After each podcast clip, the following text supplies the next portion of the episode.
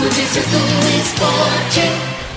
Olá, boa noite para você que se liga no Debate MF. Já tá no ar o Notícias do Esporte que hoje começa falando sobre Fórmula 1.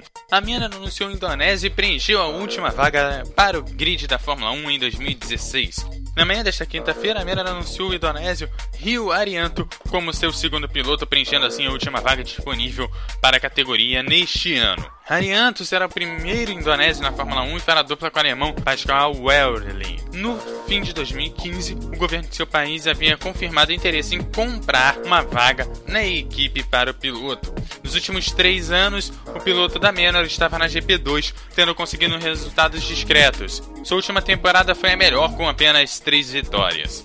Seus principais concorrentes pela vaga eram os donos do posto em 2015, o Will Stevens e Alexandre Rossi, que estavam na Menor no ano passado.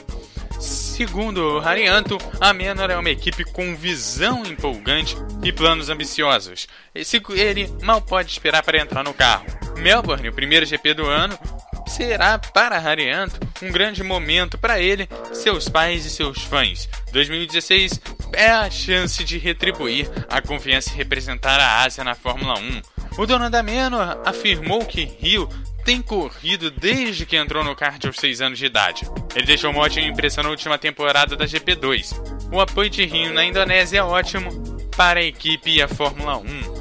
Bom, e para você que não tá ligado, eu vou passar para você como ficou o grid da Fórmula 1 em 2016. A Mercedes segue com a dupla do ano passado, Lewis Hamilton e Nico Rosberg. A Ferrari também segue com a dupla Vettel e Raikkonen. A Red Bull tem o Kvyat e o Daniel Ricciardo. A Force India tem o Sérgio Pérez e o Nico Huckenberg. A Renault tem o Magnussen e o Palmer.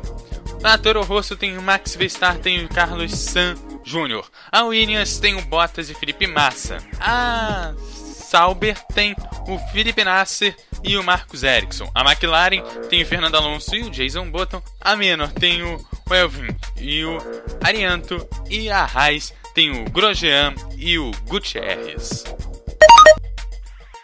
Saindo da Fórmula 1 para natação, o norte-americano de 19 anos bateu o recorde de Cielo e deu uma balançada aí no mundo da natação.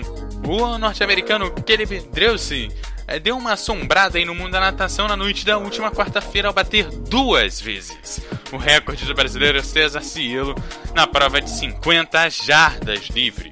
A prova já tinha que é só é disputada nos Estados Unidos. O jovem conseguiu o feito sem passar pela chamagem raspagem. Né? A raspagem é quando o piloto dá aquela limpeza ali nos pelos para ganhar lá no final da prova alguns décimos no final da prova.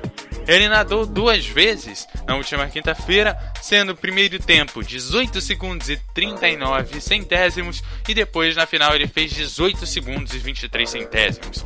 O recorde anterior durava desde março de 2008, quando Cielo, então com 21 anos, pouco antes de ganhar o ouro olímpico nos Jogos de Pequim, nadou a prova em 18 segundos e 47 centésimos. Aos 19 anos, Dressa já havia chamado atenção ao Mundial de Natação Júnior em 2013 em Dubai, quando ganhou seis medalhas de ouro.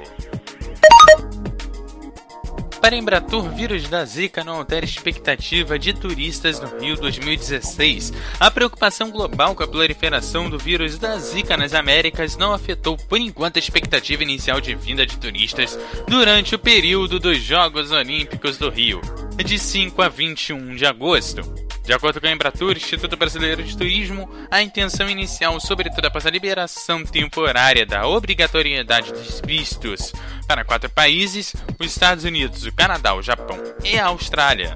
De acordo com o monitoramento da entidade feito nos 13 países que mais enviam turistas para o Brasil, foram detectados cancelamentos pontuais das viagens no país em geral por parte de grávidas. A queda de procura mais expressiva até agora foi detectada no Chile, onde 5% das viagens vendidas pela operadora local foram canceladas. Grande parte de turistas grávidas e seus acompanhantes.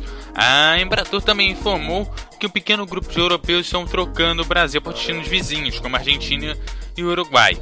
Grávidas têm, de fato, sido orientadas a adiarem suas visitas ao país. Os dados, no entanto, são atuais e não no período olímpico.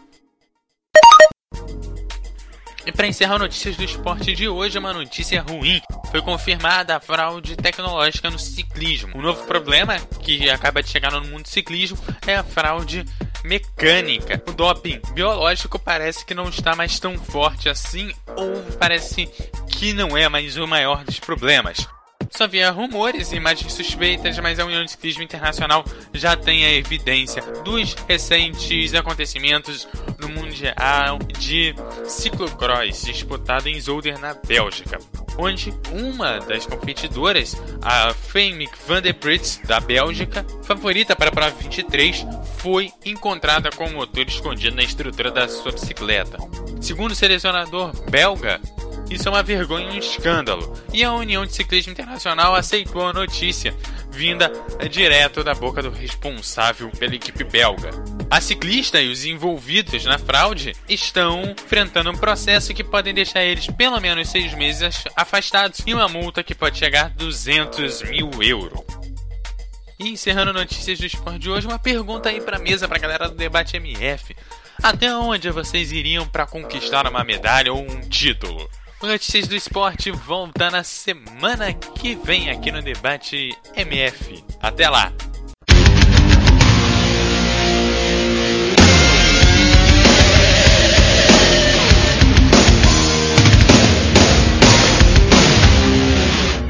MF, o melhor do futebol.